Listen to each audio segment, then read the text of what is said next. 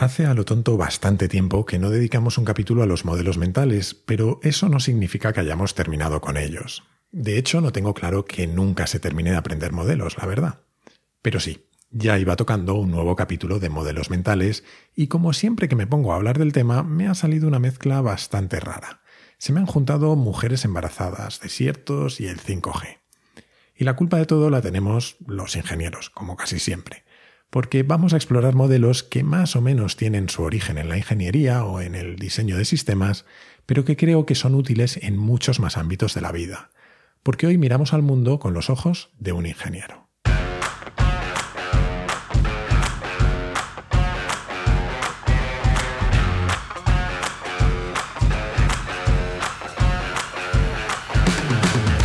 Soy Jaime Rodríguez de Santiago y esto es Kaizen, el podcast para mentes inquietas en el que te acerco a personas, a ideas y a técnicas fascinantes de las que aprender cada día.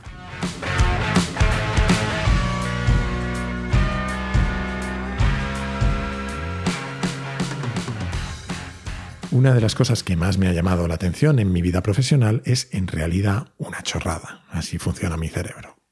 Pero siempre me ha sorprendido que, aunque yo creo que casi todos tenemos una idea intuitiva de cómo organizar tareas, a la mayor parte de las personas con las que he coincidido, nadie les había explicado algunos conceptos que son básicos en carreras como informática o teleco y que tienen que ver precisamente con cómo organizar tareas, o lo que es muchas veces lo mismo, con cómo diseñamos sistemas. Que así dicho suena complicadísimo, pero vas a ver enseguida que es una tontería. Para empezar, un sistema es una palabra muy rimbombante para hablar de algo que puede ser simplemente un conjunto de piezas o etapas que se relacionan entre sí. Y no, esta no es la definición más académica que vayas a escuchar, pero creo que nos vale. Tomemos un ejemplo muy sencillo. Imagina que trabajas en una cafetería y por las mañanas tu principal tarea es servir desayunos. Además, solo un tipo de desayuno. Un huevo pasado por agua, es decir, hervido unos tres minutos, una tostada con mantequilla y un café. Así dicho, suena sencillo, pero en el fondo esta tarea tan aparentemente simple recoge las características básicas de un sistema de producción o de casi cualquier proyecto, porque significa que tienes que producir un resultado de acuerdo primero a un calendario de entrega, segundo con una calidad aceptable y tercero con el menor coste posible. Básicamente acabamos de convertir una cafetería en una cadena de montaje. Claro, puedes abordar el proyecto del desayuno de diferentes maneras. La más simple sería la secuenciación de tareas. Es decir, primero pones a hervir el huevo, cuando termine estás el pan, cuando termine le echas la mantequilla y cuando acabe preparas el café. Pero esto, como cualquiera que desayune sabe, es la receta perfecta para un desastre de desayuno, porque cuando hayas terminado de hacer las tareas en este orden, el huevo estará frío, la tostada probablemente también, y habrás tardado un montón en preparar el desayuno.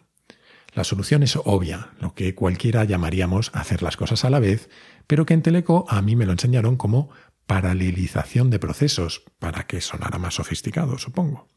Es decir, dado que preparar la tostada no requiere esperar a que hierva el huevo, ni preparar el café depende del huevo ni de la tostada, los preparamos todos en paralelo. Ya te había advertido que era una chorrada. Ahora, si quieres hacer esto, ¿cómo te aseguras de minimizar el tiempo que se tarda en preparar todo el desayuno? Por mucho que haya cosas de parte de estos procesos que se pueden hacer en paralelo, ponerlos en marcha normalmente no podemos hacerlo estrictamente a la vez, solo tenemos dos manos y a algunos las neuronas no nos dan para tanto. No sé tú, pero yo no puedo abrir la nevera para coger los huevos exactamente al mismo tiempo que saco la tostada de su envase y al mismo tiempo que pongo a calentar la cafetera. Lo puedo hacer muy, muy, muy, muy seguido, pero no exactamente a la vez. Tiene que haber una secuencia sí o sí en la que iniciamos o lanzamos cada proceso, y lo que toca entonces es identificar cuál es el paso limitante, es decir, cuál es el proceso que tarda más de los tres. Para empezar, supongamos que para preparar el huevo tenemos que sacarlo de la nevera y ponerlo a hervir durante tres minutos. Todo el proceso tarda tres minutos y medio. Por otro lado, para la tostada tenemos que coger el pan, meterlo en la tostadora y cuando esté listo untar la mantequilla, un proceso en el que tardamos, no sé, cuatro minutos. Y para el café, como yo no tomo, pues tampoco te creas que sé calcular muy bien el tiempo, pero digamos que tarda unos dos minutos con una cafetera de esas de bar entre que echas el café molido, pones la taza y sale el café. Lógicamente, con estos tiempos, el paso limitante es la tostada, es la que más tarda, así que el diseño de los procesos debería ser tal que lo primero que lanzáramos, lo primero que empezara, fuera la tostada. Una vez que estuviera en la tostadora y el proceso fuera independiente de mí, me pondría con el huevo, y una vez que estuviera en el agua hirviendo, me pondría con el café. La próxima vez que un ingeniero presuma de lo difícil que era su carrera, acuérdate de esto. A partir de aquí, algo tan aparentemente sencillo como una cafetería con tres productos se puede empezar a complicar bastante. Para empezar porque no vas a tener un único cliente, sino muchos, y a todos les tienes que servir sus desayunos en un tiempo razonable desde que entran. Pero tu sistema de producción tiene lo que se suele llamar factores limitantes o restricciones. ¿Cuántos huevos puedes servir a la vez? ¿Cuántas tostadas puedes tostar a la vez? ¿O cuántos cafés se pueden preparar en paralelo? Estos factores limitantes pueden dar lugar a algo de lo que seguro que has oído hablar muchas veces, cuellos de botella, es decir, situaciones o puntos en los que el flujo de producción se para, por ejemplo, hasta que se libera un recurso como la tostadora.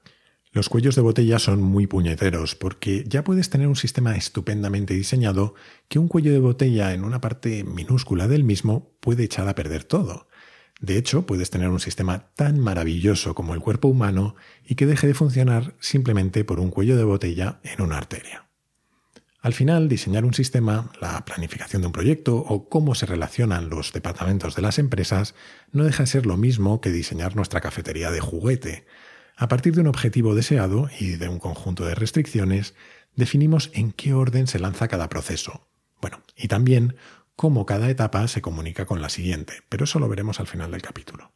Antes de continuar, tengo que decir que con Kaizen estoy haciendo cosas que jamás me había imaginado.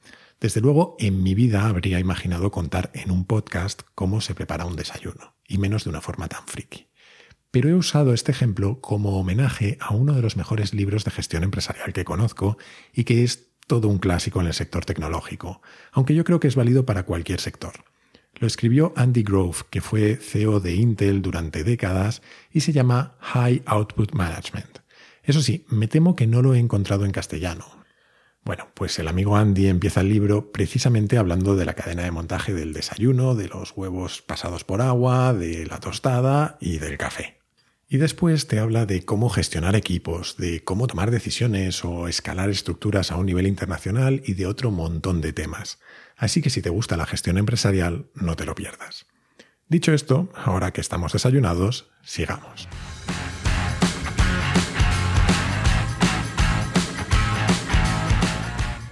Hay un concepto también muy simple en los sistemas que es la irreducibilidad. Y es que, en palabras de Einstein, las cosas deben hacerse todo lo simples que se pueda, pero no más. Es decir, que los sistemas tienen limitaciones en su complejidad o el tiempo de duración que, por mucho que los mejoremos, no vamos a poder solventar. Son otras de esas restricciones que tenemos que tener en cuenta a la hora de diseñarlos. Mi ejemplo favorito de estos son los bebés. Para tener un bebé necesitamos una mujer embarazada y nueve meses. A partir de ahí podemos añadir cuantas más embarazadas queramos a la ecuación, dos, tres o trescientos millones de embarazadas, que lo único que conseguiríamos es más bebés, pero el tiempo que tardaríamos en conseguir un bebé seguiría siendo nueve meses.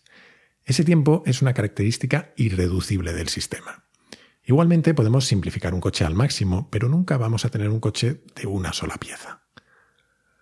Curiosamente, muy ligado al concepto de irreducibilidad de un sistema, hay una propiedad de los sistemas complejos que es realmente fascinante y que ha sido y es motivo de muchos debates filosóficos la emergencia, pero no en el sentido de urgencia ni de catástrofe, sino en el de que un sistema puede tener propiedades que no tienen las piezas que lo componen, propiedades que emergen por la interacción entre ellas.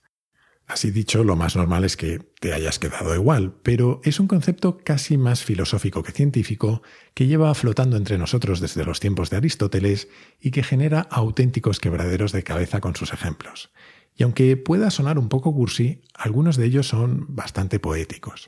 Mira, no sé si alguna vez te has planteado cómo se forman las dunas de un desierto, pero son el resultado de la interacción mutua entre el aire, que desplaza la arena, y la arena, que modifica la corriente de aire. Están en continua realimentación. Cuando el aire sopla sobre una superficie de arena plana, los granos de arena se desplazan libremente en cualquier dirección, pero el más mínimo obstáculo, una piedra o la entrada de un hormiguero, hace que los granos tiendan a acumularse detrás del objeto, porque el objeto modifica la corriente de aire. Y claro, al acumularse detrás de él, aumentan a su vez el propio obstáculo para la corriente, y esto hace que se acumulen aún más y más y más, hasta formar dunas.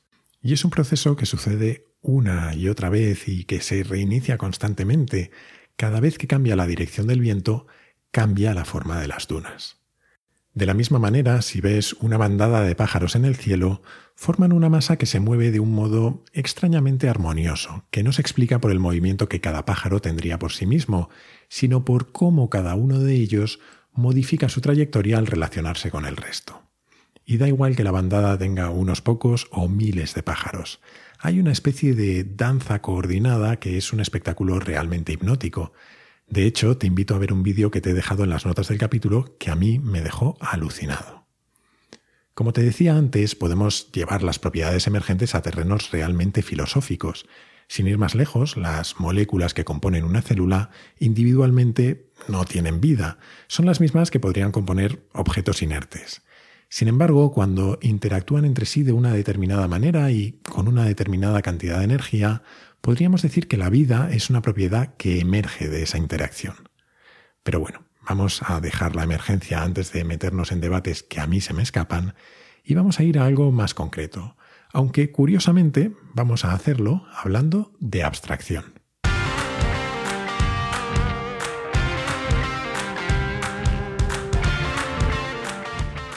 En la conversación que tuvimos Samuel Gil y yo hace unas semanas, él contaba cómo uno de sus grandes aprendizajes estudiando Teleco fue enfrentarse a la abstracción.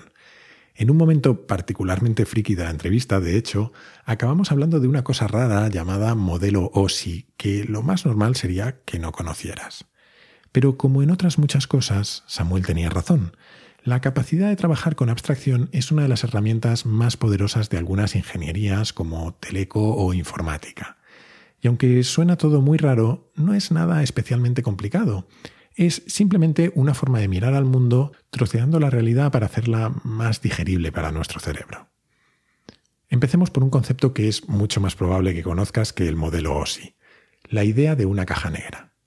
En un sistema, una caja negra es una parte del sistema que no sé o no me importa cómo funciona, solo sé que a partir de una entrada genera una salida.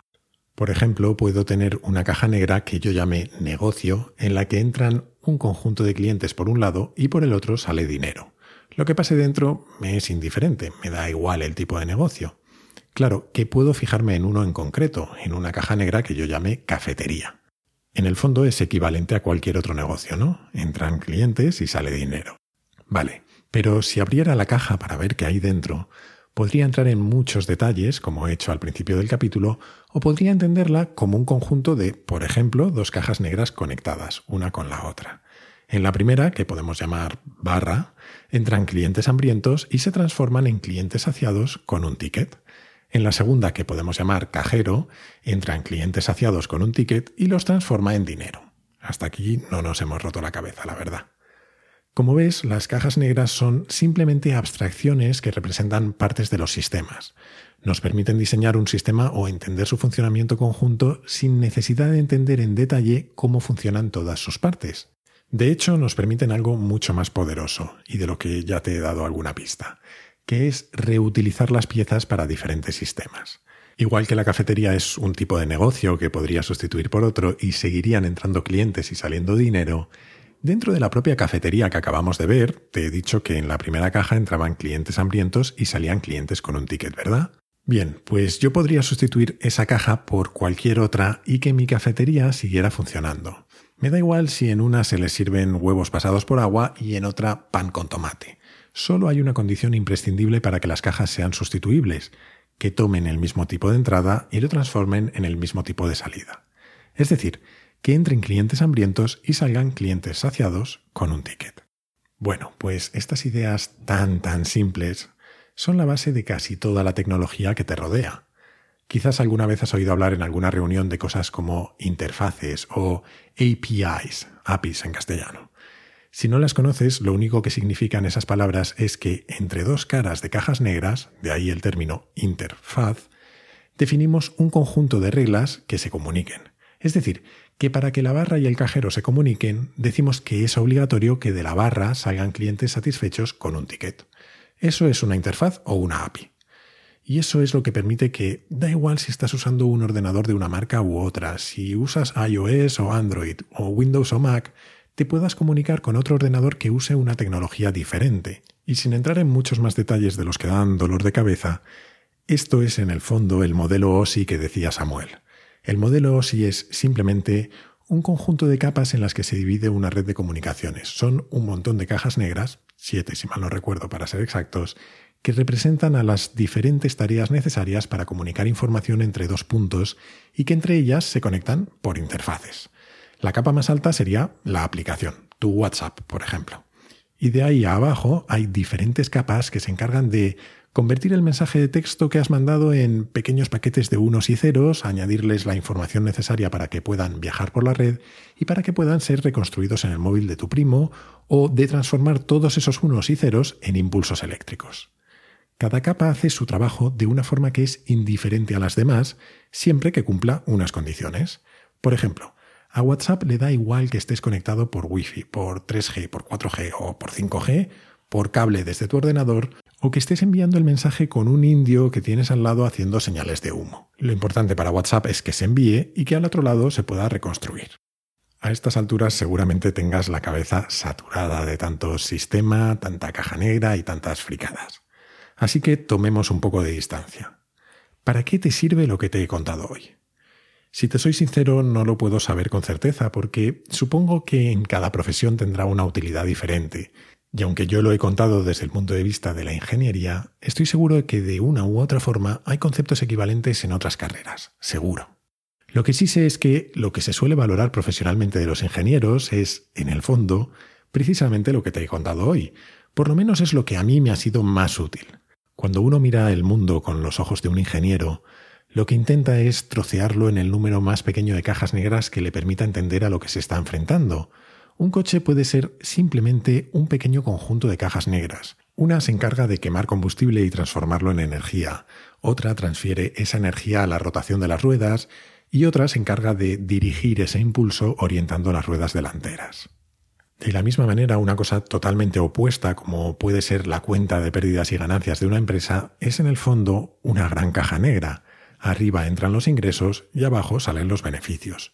Por en medio, pequeñas cajas negras que se encargan de comprar materias primas o poner el producto en el mercado, de hacer que los potenciales clientes conozcan el producto o de pagar a los empleados y a las oficinas. Esas cajas, en sentido abstracto, son las mismas para cada empresa, pero su funcionamiento interno, las pequeñas cajas negras que a su vez contiene cada una de ellas, es diferente. Y así con todo. Eso sí, al final, claro, con tanta caja, a nadie le puede sorprender que luego los ingenieros seamos unos cuadriculados.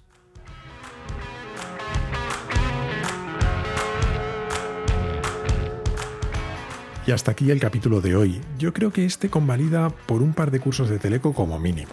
Espero que no se te haya hecho muy duro.